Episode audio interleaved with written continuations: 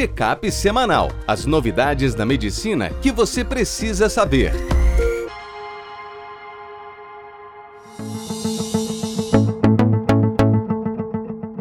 Olá a todos, meu nome é Ronaldo Gismondi, eu sou editor-chefe médico do portal PebMed.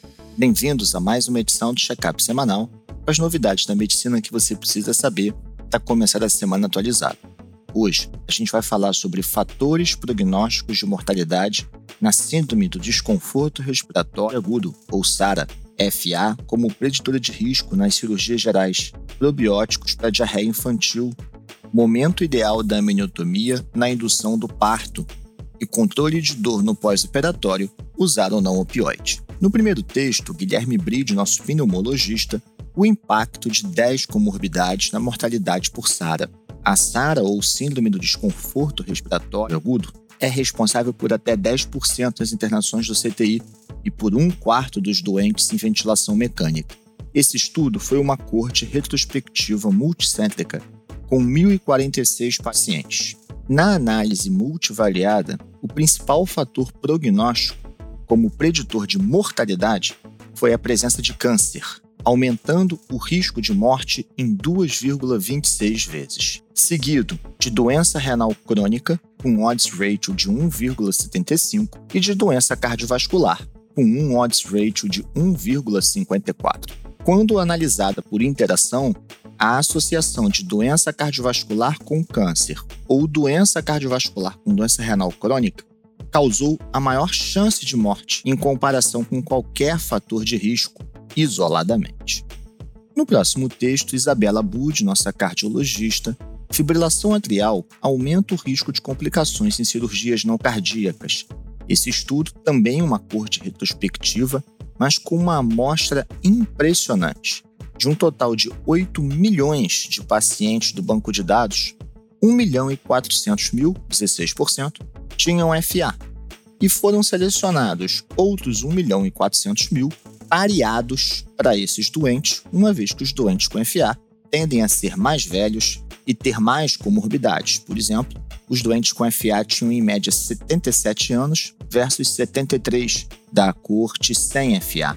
Além disso, a FA estava associada com sexo masculino e prevalência de comorbidades como hipertensão, diabetes, doença cardíaca, doença arterial periférica, TPOC e renal crônica. Depois que foram pareadas com a FA e ajustado para possíveis confundidores, a FA esteve associada com risco pós-operatório de descompensação da essência cardíaca, AVC, porém, paradoxalmente, um menor risco de infarto. Não se sabe se isso é por conta de drogas que reduzem a frequência cardíaca ou pelos doentes estarem anticoagulados, mas o risco de infarto nos doentes com FA foi 15% menor. Houve uma associação entre a pontuação pelo Charles-Vasque e o maior risco, ou seja, quanto mais fatores de risco para tromboembolismo na FA, maior o risco de mortalidade, AVC e insuficiência cardíaca.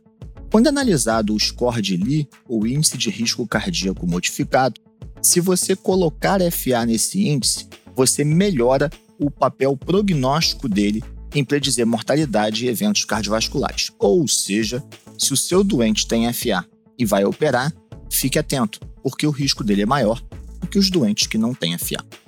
No próximo texto, Roberta Castro, nossa pediatra, probiótico na diarreia infantil, um estudo mostra potencial benefício.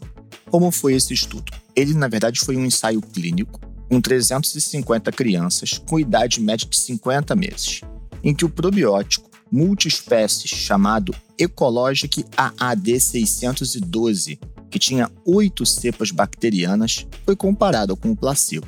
Não houve diferença na incidência de diarreia grave, daquela relacionada a Clostridium ou hospitalar. Porém, as crianças do grupo de tratamento tiveram um menor risco de diarreia geral, que não estava associada a nenhuma etiologia específica o risco relativo ficou em 0,65, com uma redução de risco de 35%, onde 20% das crianças com probiótico tiveram diarreia em algum momento, versus 32% das crianças com grupo placebo, gerando um NNT de 1 para 9.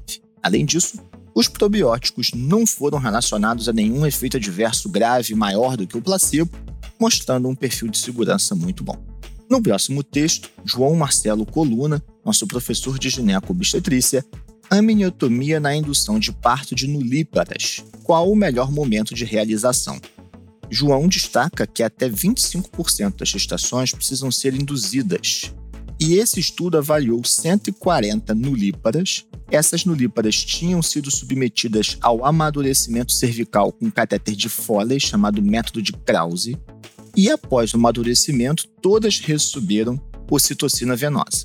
Nesse momento, elas foram divididas. Um grupo fazia amniotomia precoce e o outro só depois de quatro horas. O desfecho estudado foi o tempo de evolução até o parto. Lembrando que esse era um grupo de gestantes com gestação única, nulípara, apresentação cefálica, membrana íntegra, feto viável e bem e já com pelo menos 3 centímetros de dilatação.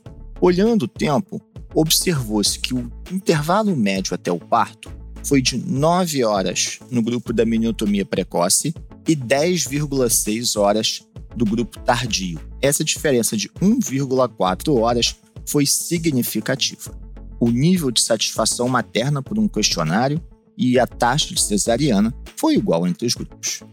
E no último texto, Felipe Victor, nosso cirurgião, controle álgico pós-operatório, uso de opioides é o ideal, uma revisão sistemática de 47 estudos e 1.600 doentes. Comparou pacientes ou estudos entre anti-inflamatórios e acetaminofeno versus opioides. Os opioides mais utilizados foram codeína, hidrocodona e tramadol. E a dose média de opioide equivalente né, foi cerca de 27 mg de morfina oral. Não é uma dose alta.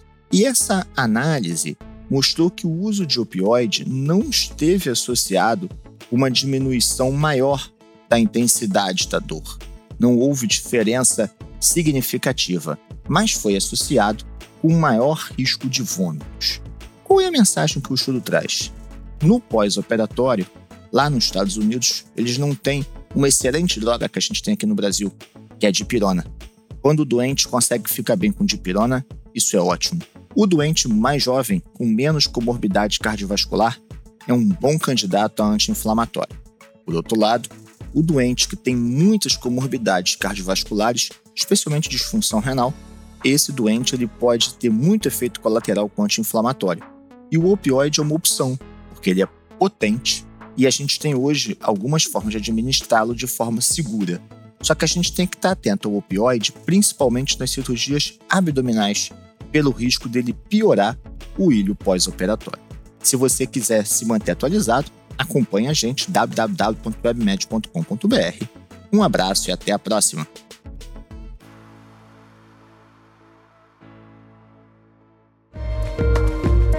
Este foi mais um check-up semanal com as novidades da medicina da última semana.